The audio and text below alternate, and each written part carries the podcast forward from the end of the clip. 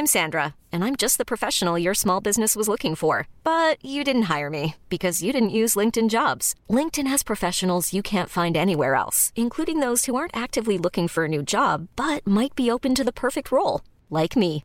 In a given month, over 70% of LinkedIn users don't visit other leading job sites. So if you're not looking on LinkedIn, you'll miss out on great candidates like Sandra. Start hiring professionals like a professional. Post your free job on linkedin.com/achieve today. Bonjour, aujourd'hui je vais vous donner les 5 erreurs principales que les entreprises font quand on parle de télétravail. Je suis Gaël Châtelain-Berry, bienvenue sur mon podcast Happy Work, le podcast francophone le plus écouté sur le bien-être au travail. Happy Work c'est une quotidienne, donc n'hésitez surtout pas à vous abonner sur votre plateforme préférée. Vous serez tenu au courant de tous les épisodes et en plus c'est comme cela que Happy Work durera très longtemps. Et enfin, c'est mon Happy Work à moi. Alors, les cinq principales erreurs que les entreprises font quand on parle de télétravail. Aujourd'hui, plus que jamais, le télétravail apparaît comme une évidence. Mais pour les salariés. Dans l'esprit de beaucoup de dirigeants, il est encore optionnel, interdit ou impossible pour certains salariés. S'il est vrai que pour un ouvrier à la chaîne ou une personne faisant l'accueil, le télétravail est impossible à envisager, c'est évident. Certains métiers que l'on pensait ne pas être concernés le sont.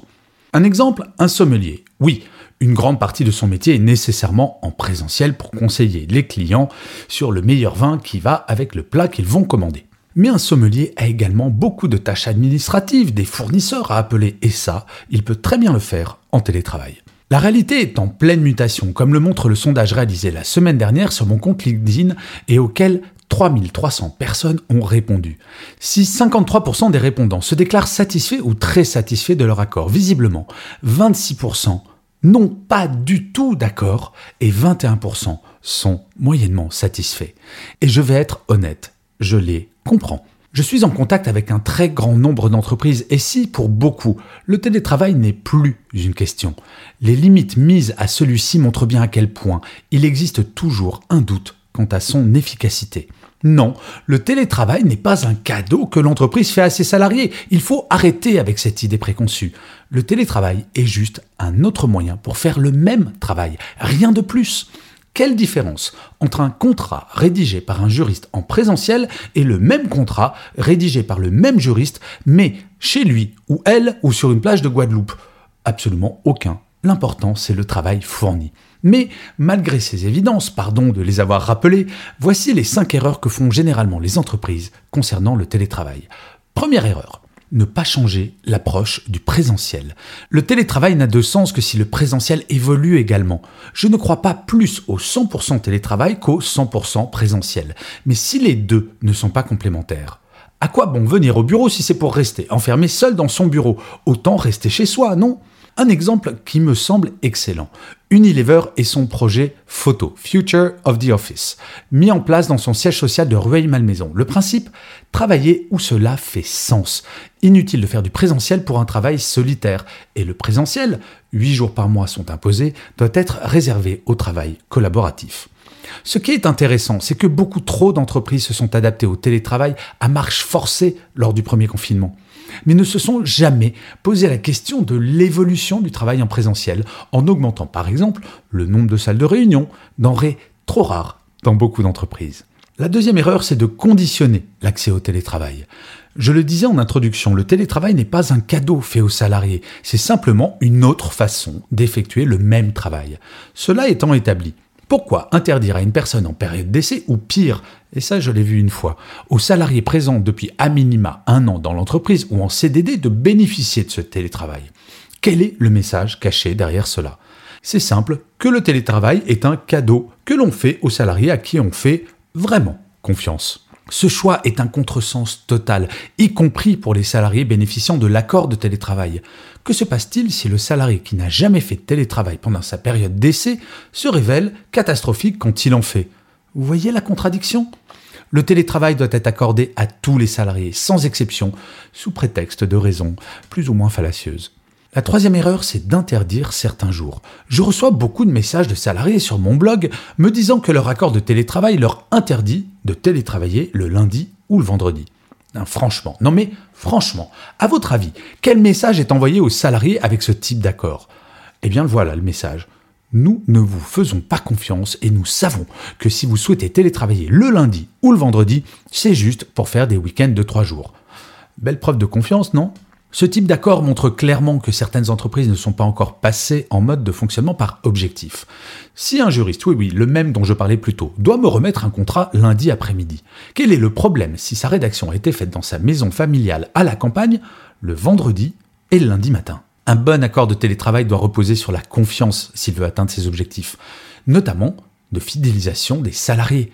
Interdire certains jours montre le manque de confiance, y compris envers les managers de proximité qui devraient être les seuls à déterminer les jours de présence obligatoires pour garantir un bon lien dans l'équipe. La quatrième erreur, c'est d'imposer des horaires.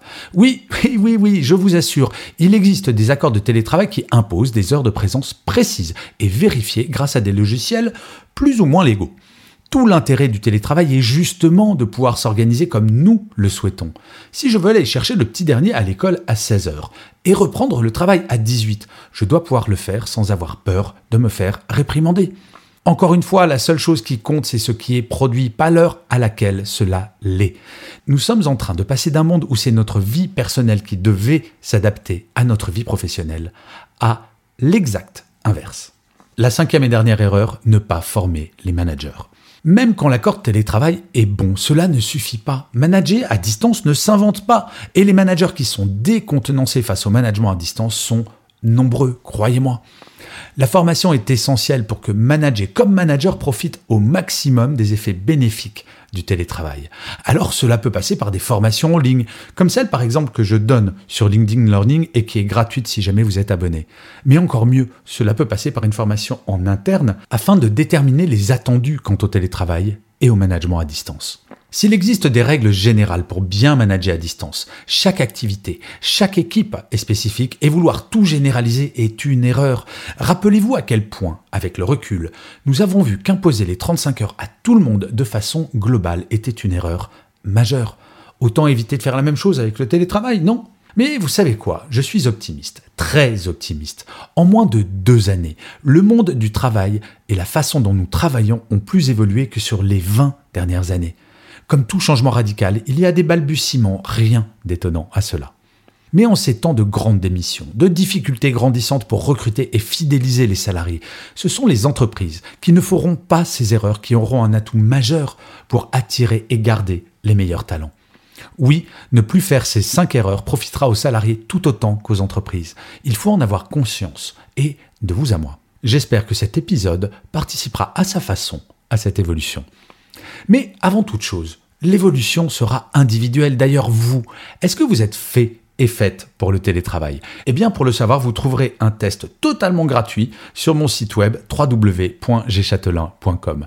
Je vous remercie mille fois d'avoir écouté cet épisode de Happy Work. N'hésitez surtout pas à commenter, à mettre des pouces levés si jamais vous êtes sur YouTube, à mettre des étoiles, à partager, à commenter sur toutes les plateformes et à parler de Happy Work autour de vous. C'est comme cela que Happy Work durera encore longtemps. Je vous dis rendez-vous à demain et d'ici là, plus que jamais, prenez soin de vous.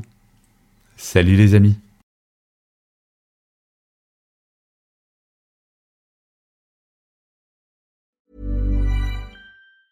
Ever catch yourself eating the same flavorless dinner three days in a row? Dreaming of something better? Well, HelloFresh is your guilt-free dream come true, baby. It's me, Kiki Palmer. Let's wake up those taste buds with hot, juicy pecan crusted chicken or garlic butter shrimp scampi. Mm. Hello Fresh. Stop dreaming of all the delicious possibilities and dig in at HelloFresh.com. Let's get this dinner party started.